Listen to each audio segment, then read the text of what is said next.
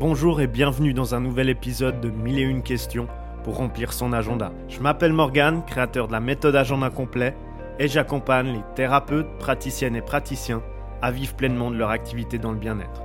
Ce podcast est un espace de partage que j'ai créé avec amour et bienveillance et dans lequel je répondrai à toutes les questions, sans exception, sur le développement d'activités bien-être ou mieux-être. Et vous savez quoi? Vous trouverez ici mes dernières pépites que j'utilise pour moi et mes clients, celles qui fonctionnent, donc pas de superflu, pas de blabla, du concret, rien que du concret, pour faire fleurir votre activité bien-être de façon exponentielle. Allez, c'est parti, remplissons ensemble votre agenda. Mais en fait, Morgane, c'est quoi les médecines non conventionnelles? Est-ce que je dois appeler mon approche une médecine douce, une médecine complémentaire, une médecine naturelle, une médecine parallèle Enfin voilà, on voit beaucoup, beaucoup de, de noms différents.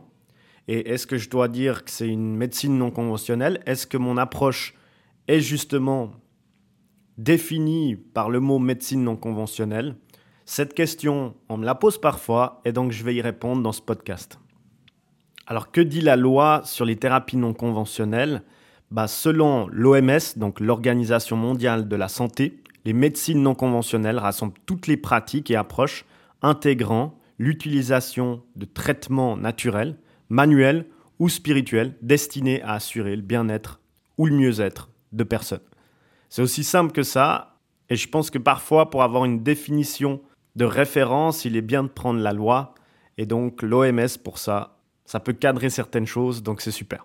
Et donc si c'est l'OMS qui régit tout ça, ça veut aussi dire que ces pratiques sont régies par des dispositions qui diffèrent selon les pays, leurs traditions et leur législation. Donc que vous soyez en Suisse, en France, en Belgique, au Canada, au Québec, les législations, les traditions sont différentes. Et donc, il faut vraiment regarder en fonction du pays dans lequel vous résidez et regardez justement les textes qui régissent la pratique de votre métier.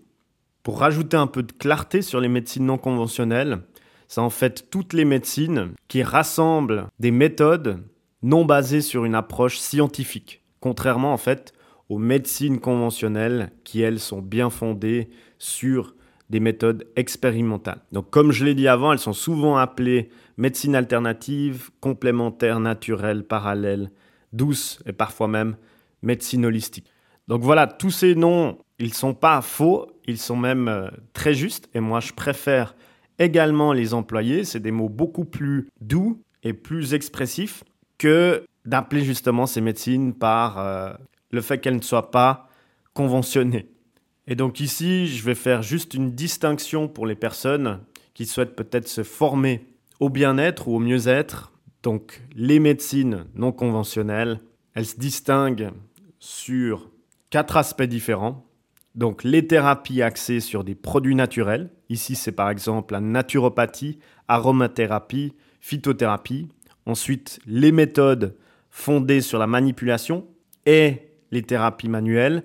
Et ici, c'est par exemple donc l'ostéopathie, le shiatsu, kinésiologie, réflexologie, massothérapie, chiropraxie. Ensuite, il y a les thérapies du corps et de l'esprit, donc l'hypnothérapie, l'art-thérapie, la méditation, la sophrologie, et finalement les autres techniques basées sur des approches propres à elles, donc par exemple l'homéopathie, l'acupuncture et bien d'autres. Et parmi toutes ces thérapies, il y a l'acupuncture, l'ostéopathie, la mésothérapie et l'homéopathie, qui sont, elles, reconnues par l'ordre des médecins en France et qui peuvent être donc reconnues comme thérapie avec des mots dans la communication qui peuvent justement être un peu plus proches du cadre médical. Voilà donc pour une distinction claire et précise, droite au but, de ce que sont les thérapies non conventionnelles. J'espère que vous avez apprécié ce podcast. Si c'est le cas, n'hésitez pas à le partager à une personne dont vous pensez que ce sera utile pour elle également. Je vous retrouve très vite dans un nouveau podcast.